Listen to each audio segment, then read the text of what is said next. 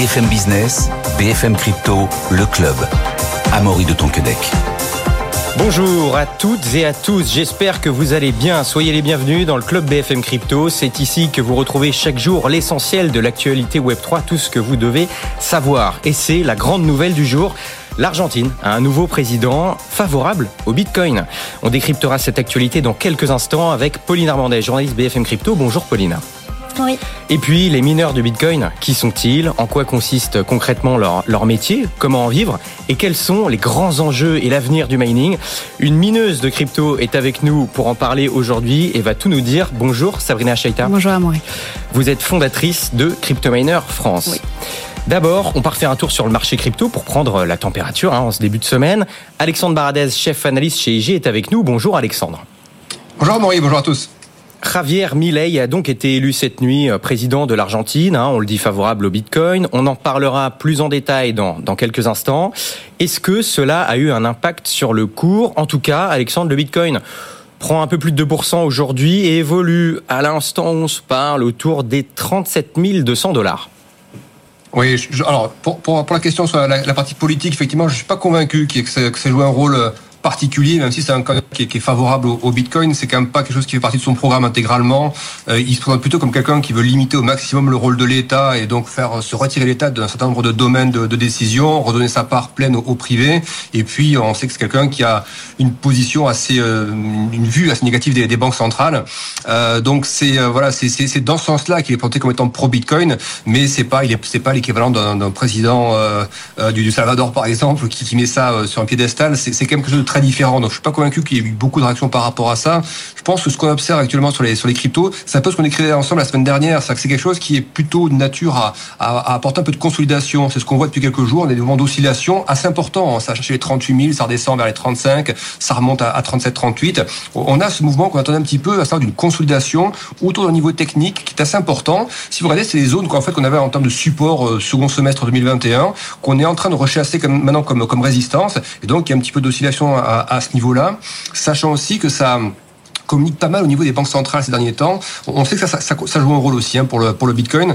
Euh, et en fin de semaine dernière, il y a eu pas mal d'interventions du côté de la Fed notamment et de la BCE, de membres donc de de, des banques centrales qui ont, ont indiqué que même si l'inflation s'est améliorée ces derniers temps euh, et, et, on voyait que le marché obligataire, les taux obligataires sont pas mal détendus, eh bien les banquiers centraux ont quand même rappelé que le combat contre l'inflation n'était pas terminé, que en gros ils s'adressaient direct au marché, hein, ces, ces, banquiers centraux, pour dire voilà ne croyez pas que l'histoire est terminée, c'est-à-dire que l'histoire de la lutte contre l'inflation est terminée. Et donc ça c'est des éléments qui, qui, qui, ont été de nature à redresser un petit peu les taux obligataires euh, et, on voit que les, les cryptos dans cet environnement-là sont restés plutôt plutôt consolidantes, plutôt plutôt prudentes je pense qu'il y a aussi un petit peu d'effet qui a joué sur la partie des, ETF ou de l'approbation des ETF. On sait que c'était un gros catalyseur depuis 4-5 semaines pour les, pour cryptos. Et là, ce qu'on voit du côté de la SEC, c'est que la SEC, c'est pas forcément une surprise, mais la SEC a encore repoussé la décision sur au moins deux euh, demandes d'ETF euh, Bitcoin. Et donc, on voit que c'est une décision qui est attendue, mais qui tarde. Et donc, on a consommé la, partie, on va dire, positive de cette question des ETF, en tout cas à très court terme. Désormais, euh, que la SEC poursuit son schéma de bah, je freine les demandes, je ne donne toujours pas d'accord sur ces émissions-là, eh bien on voit que ça hésite encore un petit peu à prendre du gain là-dessus parce qu'on pourrait s'attendre aussi à d'autres annonces un peu comme celle-ci où la SEC freine un petit peu, ce qu'elle fait depuis quelques temps maintenant, elle freine des, des, des quatre pieds pour aller plus loin. Sauf que si c'est ce qui ressort de manière un peu prédominante, eh bien le marché peut s'en servir prendre un petit peu ses gains. Donc c'est moi, je pense que la, phase dans laquelle nous sommes est une phase qui est toujours propice à consolider sur le Bitcoin. C'est-à-dire je pense pas qu'on explose les 40 000 dollars tout de suite et il me semble qu'on peut osciller quelques temps dans ces zones 38, redescendre à 35, peut-être même à 33. Vous voyez, des mmh. phases un peu comme ça consolidantes. La trajectoire de fond reste la même. Par contre, il n'y a pas de raison fondamentale à, à, à moyen terme, si vous voulez, qu'on n'aille pas chercher plus haut mais euh, on, on, sent qu'il y a un petit peu d'hésitation qui est assez légitime dans, dans l'environnement actuel. Alexandre, vous parliez des, des, ETF, il y a aussi des demandes qui ont été déposées, des demandes d'ETF. Ethereum, lui, prend plus de 3% euh, dans les dernières 24 heures et fluctue juste au-dessus des 2000 dollars. Rapidement, qu'est-ce qu'on peut dire sur, le, sur la direction que pourrait prendre le cours de l'Ether, Alexandre? Ouais, mais Juste rapidement, donner les cours sur l'ETF, il faut aussi voir que euh, euh, certains acteurs de, des cryptos aux États-Unis notamment pensent que un des motifs qui, qui empêche la SEC d'aller plus loin dans ces demandes d'ETF, c'est qu'elle est assez inconfortable avec l'idée que ce soit Coinbase en fait qui a à la fois le rôle de conservateur et, d'exchange, si vous voulez. Donc la, la SEC voudrait que les activités soient bien, soient bien différenciées. Donc ça, apparemment, c'est un frein quand même dans la dans l'émission de ces ETF. Et donc on a le même, la même problématique pour, pour, pour Ethereum. Mais la tendance de fond reste la même. Ethereum a un peu plus de retard que Bitcoin au niveau de la tendance. Et on voit bien que la, d'un point de vue graphique, sur toute la partie chartiste, on est vraiment dans, une espèce de gros biseau, qu'un biseau haussier comme ça sur Ethereum depuis maintenant deux ans quasiment. Et ce genre de figure finit très très généralement par une sortie par le haut. Donc la question, c'est pas tellement est-ce qu'on va les chasser euh, au-delà des de 2003, même 2005 dollars. C'est ça, je, pense qu'on va y aller. C'est une question de temps tout simplement. Mais pendant ce temps-là, ce biseau est assez large, c'est-à-dire qu'on peut se balader euh, de manière assez euh, récurrente encore entre 2100, on peut redescendre à des, à des 1007, à des 1006, donc ce serait pas impossible. Mais il faut vraiment avoir en tête la, trame de fond qui est vraiment une, une figure haussière moyen terme et dans un environnement que celui que vous avez décrit, ETF ou autre, les taux vont être moins forts dans quelques temps, l'inflation va être moins forte dans quelques temps, le dollar va être moins fort aussi dans quelques temps. Donc ça, c'est quand même un environnement euh, qui est propice à une hausse progressive de l'Ether. Et, je pense que les niveaux qu'on peut viser à moyen terme sur cet, actif-là, c'est des niveaux qui sont dans la zone 2800 à 3300. Vous voyez, c'est ça qu'il faut viser sur un horizon de 12-18 mois sur cet actif. Ben on va surveiller ça euh, toute cette semaine et dans les semaines à venir. Merci beaucoup Alexandre Baradez, chef à l'analyse chez IG. Bonne journée Alexandre. Pauline, euh, on le disait il y a quelques instants, Javier Milei a été élu président de, de l'Argentine hier. Euh, il est connu comme étant un, candidat pro-Bitcoin. Alors, pro-Bitcoin, quelques nuances. En tout cas, il n'y est pas opposé. Euh, Est-ce que tu peux déjà nous rappeler qui est cet homme? Oui, alors euh, Javier Milei, euh, c'est un homme politique et économiste âgé de 53 ans. Euh, il s'est lui-même euh, donc autoproclamé anarcho-capitaliste. Euh, c'est vrai que tout le long de la campagne électorale, il a voulu vraiment s'imposer comme un sauveur pour l'économie de son pays, notamment pour redresser l'économie en Argentine, parce qu'on le rappelle, c'est un pays qui est en, proie à de nombreuses difficultés, un pays qui fait face à une inflation de 140 43% sur un an. Euh, on a 4 Argentins sur 10 qui vivent aujourd'hui sous le seuil de pauvreté. Et au niveau de la dette en Argentine, euh, c'est euh, évidemment aussi assez compliqué puisque le pays doit rembourser un prêt de 44 milliards de dollars qui a été octroyé par le FMI en 2018.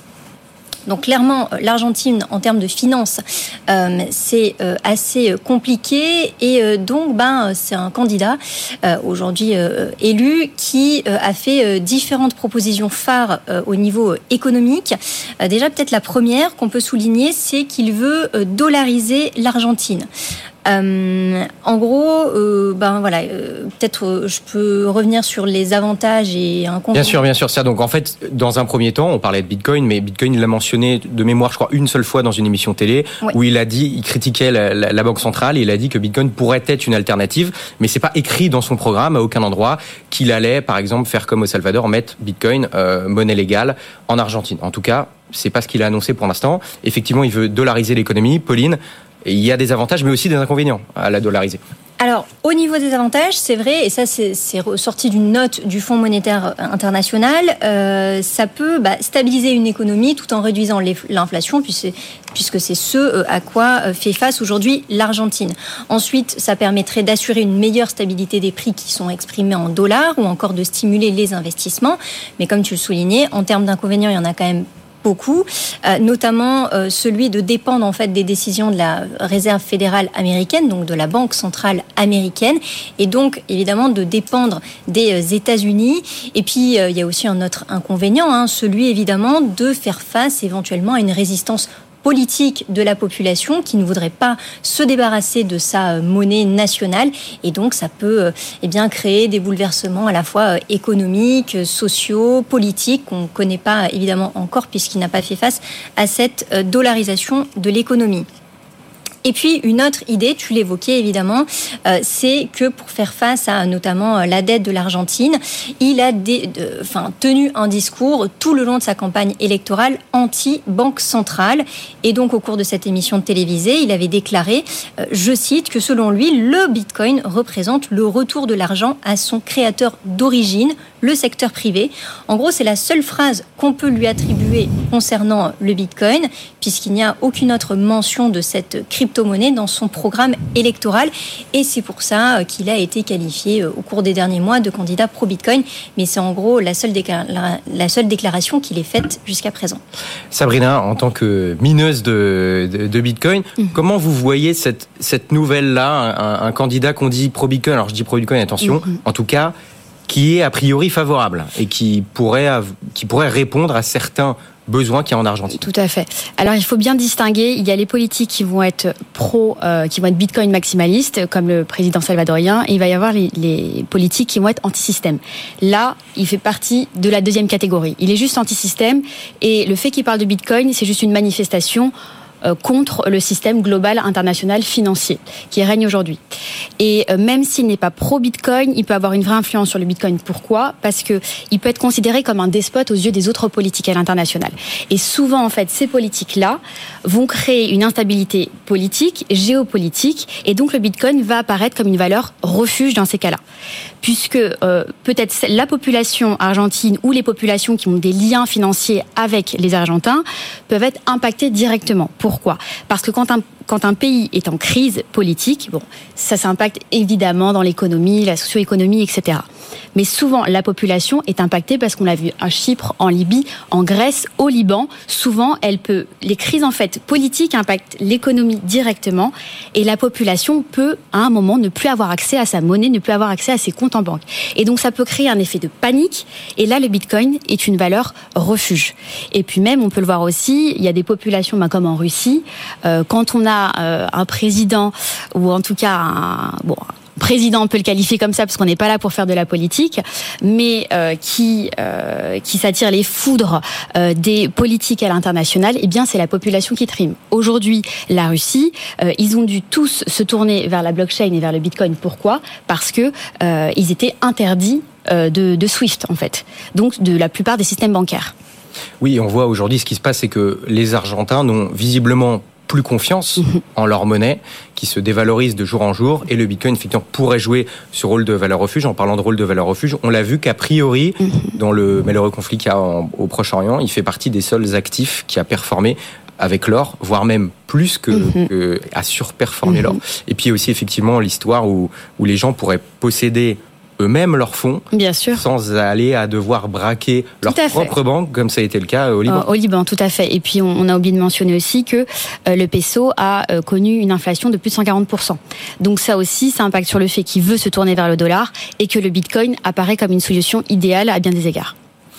Pauline, euh, au-delà de son, son programme, euh, euh, tu voulais réagir à ce qui a été dit Non, là c'est bon, pas de, pas de réaction particulière. Au-delà de son programme ultralibéral, euh, Javier Milei est aussi connu pour ses nombreuses positions controversées. Au final, c'est une bonne ou une mauvaise nouvelle pour le Bitcoin, tout ça? Oui, effectivement, ce qu'on a oublié peut-être de mentionner, c'est qu'au-delà de ce programme économique, eh bien, euh, il a des positionnements, que ce soit au niveau environnemental, il est climato-sceptique, donc euh, vraiment avec une position très radicale sur ce sujet, euh, même en matière, en ce qui concerne le droit des femmes, il est contre l'avortement. Je crois qu'il veut aussi, eh bien, éventuellement supprimer des, des, ministères qui concernent notamment les femmes et la santé des femmes. Donc, il y a plein de sujets qui sont controversés et qui fait un peu de lui une sorte de Donald Trump argentin et qui notamment euh, bah voilà, peuvent aussi desservir la communauté crypto. Alors à ta question de savoir euh, si c'est une bonne ou une mauvaise nouvelle, c'est vrai que j'ai posé la question à Alexandre Stachenko qui est un habitué euh, du plateau BFM Crypto. en fait, il m'a expliqué que selon lui, bah, évidemment, c'est mitigé. D'une part, c'est vrai que parler euh, du Bitcoin, ben, ça peut aussi renforcer évidemment l'adoption de cette crypto-monnaie euh, dans le pays. Donc ça, ça peut être intéressant. En même temps, euh, bah, son discours agressif à l'égard des, euh, banques centrales, euh, c'est déjà en soi la démonstration d'une prédisposition des Argentins à comprendre et être sensibles à la proposition de valeur de Bitcoin. Là, je cite Alexandre Stachenko. Mais en même temps, cette mauvaise enfin, presse, en tout cas pour la sphère crypto, c'est évidemment rattacher cette personnalité et notamment ses positions controversées à la reine des crypto-monnaies. Donc on en parlait sur le droit des femmes ou encore l'environnement. Et en même temps, la, la dé, euh, dollarisation. dollarisation, merci, euh, la dollarisation de l'Argentine, euh, ça pourrait aussi euh, faire préférer les Argentins, enfin en tout cas, ils pourraient préférer le dollar au Bitcoin, donc ça pourrait pas forcément servir cette crypto-monnaie. Oui, tout n'est pas fait, mais en tout cas, il va se passer des choses. Sabrina, vous vouliez réagir? Non, c'est. Non, c'est bon, ok. Pauline, en tout cas, ce qui est intéressant, c'est que les Argentins n'ont pas attendu euh, cette élection, n'ont pas attendu Javier Milei pour s'intéresser au Bitcoin et plus généralement aux cryptos. Ouais, on peut dire que globalement, depuis 2020, il y a vraiment une tendance générale à l'adoption.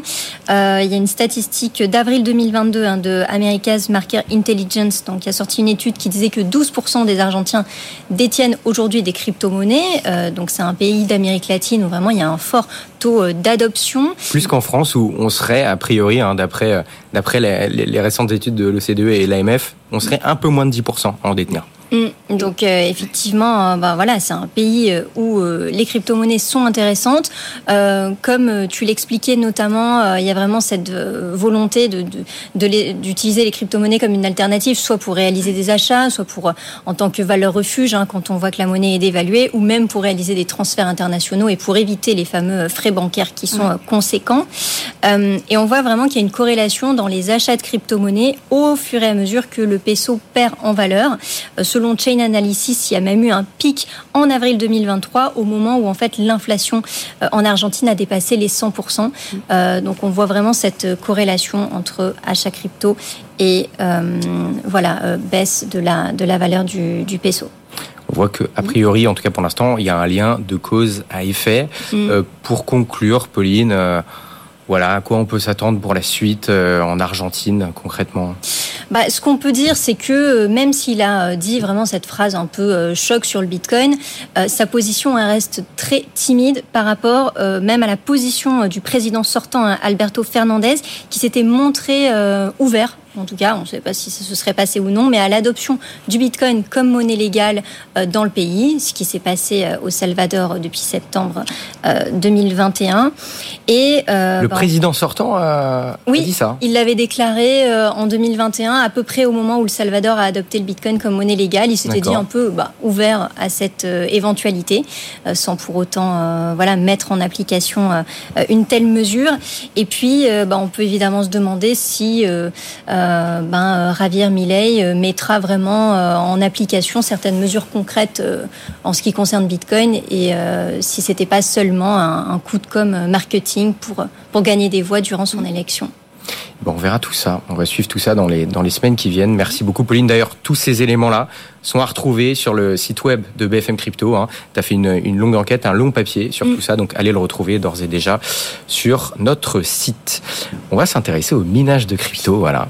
Euh, Sabrina Chetia, oui. vous êtes toujours avec nous, fondatrice de Crypto Miner France. Tout à fait. Euh, donc, vous êtes mineuse de crypto. Mm-hmm. Déjà, enfin rapidement, parce qu'il y a déjà pas mal de gens qui le savent, mais pas tous. Mhm. C'est quoi le, le mining de crypto Alors, Je vous rassure, même les pro crypto, même les traders de crypto ne comprennent pas le mining de, crypto. Le mining de, crypto, on est euh, à la frontière entre la finance et l'industrie. Et je vais utiliser beaucoup d'images dans mes explications pour être la plus pédagogique possible. Euh, le, le, minage de crypto, ça sert à valider et à sécuriser les transactions dans la blockchain. Et ça sert aussi à créer de nouveaux blocs dans la blockchain. Là, je vais parler du minage du Bitcoin, puisque bon, c'est la reine des cryptos et c'est celle qui fait le plus l'actualité en ce moment. Il faut d'abord comprendre Bitcoin avant de comprendre le reste. Tout à fait. Alors, imaginez vous êtes de ma génération et je pense que les téléspectateurs aussi. Euh, dans les années 90, on avait tous des ordinateurs à la maison avec des grosses centrales qui faisaient du bruit et qui, voilà, qui faisaient la taille du bureau. Imaginez ces ordinateurs en 2023 qui sont mille fois plus puissants, qui font dix fois plus de bruit, mais qui sont créés uniquement pour le minage de crypto. Ces ordinateurs-là, les mineurs, donc mes confrères et moi, on les utilise pour créer du Bitcoin. En fait, ces millions d'ordinateurs-là vont être dans une course ou euh, une course pour pour résoudre une énigme cryptographique extrêmement complexe. Pour ceux qui nous suivent à la télé, on peut voir juste derrière moi à quoi ressemblent ces machines. Certaines de ces machines, en tout cas, c'est assez impressionnant. Euh, tout à fait. Et en fait, on va mutualiser la puissance de calcul de toutes ces machines qui, dès qu'elles sont branchées, en fait, font des millions de calculs. Et la première de ces machines qui résout cette énigme extrêmement complexe, cette énigme cryptographique, va créer un bloc dans la blockchain. Et donc ce bloc-là, il va y avoir plusieurs bitcoins à l'intérieur, donc 6,25 aujourd'hui. Et en fait, l'ordinateur qui aura résolu l'énigme va percevoir en guise de récompense des nouveaux bitcoins, donc des bitcoins qui n'ont jamais été mis en circulation. Voilà, pour encourager donc ces personnes-là dont vous faites partie à sécuriser ce réseau et c'est ce qui lui permet d'être d'être sécurisé de tout à fait et de vivre. Et voilà, puisque puisque en créant du Bitcoin, ces ordinateurs-là vont sécuriser chacune des transactions dans la blockchain. Et la blockchain, on le rappelle, pour les néophytes, c'est comme un registre comptable euh, décentralisé hein, qui ne dépend pas d'un organe central, donc pas d'une banque entièrement évidemment digital, transparent et où chaque transaction est immuable et inaltérable. Et inaltérable grâce à quoi? Grâce justement au travail des mineurs, puisqu'ils sécurisent cette blockchain. Et depuis 2009, cette blockchain, eh bien, elle a prouvé sa résilience, puisque depuis la création du Bitcoin, eh le réseau est entièrement sécurisé. Voilà, grâce euh, au minage, donc le proof of work, le, Bitcoin est, est toujours une des blockchains, voire la blockchain la plus la plus sécurisée au monde. Euh, mais le minage est très critiqué, mhm. euh, notamment pour son coût environnemental, sa mhm. consommation d'électricité. Ça fait face à pas mal de controverses. Comment on peut les expliquer? Comment est-ce qu'on peut y répondre, Sabrina? Alors, il y a plusieurs types de minage. Il y a le minage en proof of work, comme Bitcoin, et Bitcoin ne changera jamais. Bitcoin ne pourra se miner qu'à travers ces ordinateurs-là, mais qui sont de, génération en génération beaucoup plus efficients. Donc beaucoup plus efficaces dans leur capacité à sécuriser leur blockchain, mais qui nécessitent beaucoup moins d'énergie. Mais il y a d'autres types de minage. Il y a par exemple Ethereum, qui dépendait avant d'équipements informatiques également, qu'on appelait GPU, et qui est passé de proof of work à proof of stake. Donc, on est uniquement dans du stacking, c'est du digital et c'est beaucoup moins énergivore. Donc là, c'est plus du minage, on parle plus de minage avec. Alors c'est du minage, mais c'est une autre forme de minage, donc ça ne dépend pas de ces équipements. C'est du minage quand même, on peut parler de minage. On parle de minage, mais en stacking. En gros, on va immobiliser des jetons Ethereum de la personne, et puis c'est grâce à ça qu'on va pouvoir créer euh, de nouveaux jetons de manière très schématique. Et puis il y a Proof of Space, il y a Proof of Authority, etc. Mais comment on fait face à ces critiques puisque le minage fait les choux gras de la presse, alors que le minage est une vraie source de euh, développement de toutes les solutions d'énergie durable en fait. Mes confrères et moi, notre métier, puisque ce n'est pas uniquement de vendre des machines, c'est vraiment la phase émergée de l'iceberg, les machines. Notre métier, c'est de rechercher à travers le monde toute l'année des zones dans le monde où on va pouvoir avoir des énergies durables en quantité suffisante pour avoir des data centers qui vont pouvoir accueillir des dizaines de milliers de machines on va faire des contrats avec les gouvernements et on va constituer de vrais bassins économiques. Oui, d'ailleurs, l'idée, c'est de trouver de l'électricité qui n'est qui n'est pas chère, la moins chère possible, mhm. et les énergies fossiles, bah, c'est cher. Donc, l'idée, c'est d'aller trouver le plus possible des énergies renouvelables dans des parties du monde reculées qui ne sont pas utilisées ou très peu, où il y a un excédent et de capter cet excédent. Alors, on va soit capter l'excédent, soit on va même créer des sources. Enfin, on va utiliser, on va utiliser la nature en fait. En Islande, mes confrères ont des data centers qui sont alimentés grâce à la géothermie, donc la chaleur issue des volcans. Euh, à Oman, au Congo ou au Paraguay, c'est uniquement de l'hydroélectrique. Et euh, dans les Émirats, ça va être du nucléaire, du gaz naturel. Et en fait, à chaque fois que les mineurs s'installent sur ces zones, ils vont créer un bassin économique et ils vont même participer au développement en fait de toute l'industrie du développement durable, puisqu'on va apporter des fonds, on va investir énormément. Et euh, et donc du coup, à chaque fois qu'il y a enfin, à chaque fois qu'il y a de nouvelles fermes, eh bien, on, on, installe même des centres de R&D pour pouvoir être de plus en plus efficient en tant que mineur. Et alors, moi, je me pose une question. C'est vrai que les, les, les récompenses en Bitcoin, là, on mhm. parle de Bitcoin, vont s'amoindrir d'année en année, en tout, cas tous les quatre ans, avec le fameux halving qui arrivera en avril prochain. Mhm. Euh, comment est-ce que vous voyez, comment est-ce que les mineurs vont réussir à vivre sur le long terme, sachant que ces récompenses vont s'amoindrir? Bien que le cours du Bitcoin augmente, il y a un moment, il y en aura peut-être plus ces récompenses. Comment ça va se passer euh Alors, il va y avoir, il nous reste encore 120 ans de création de Bitcoin.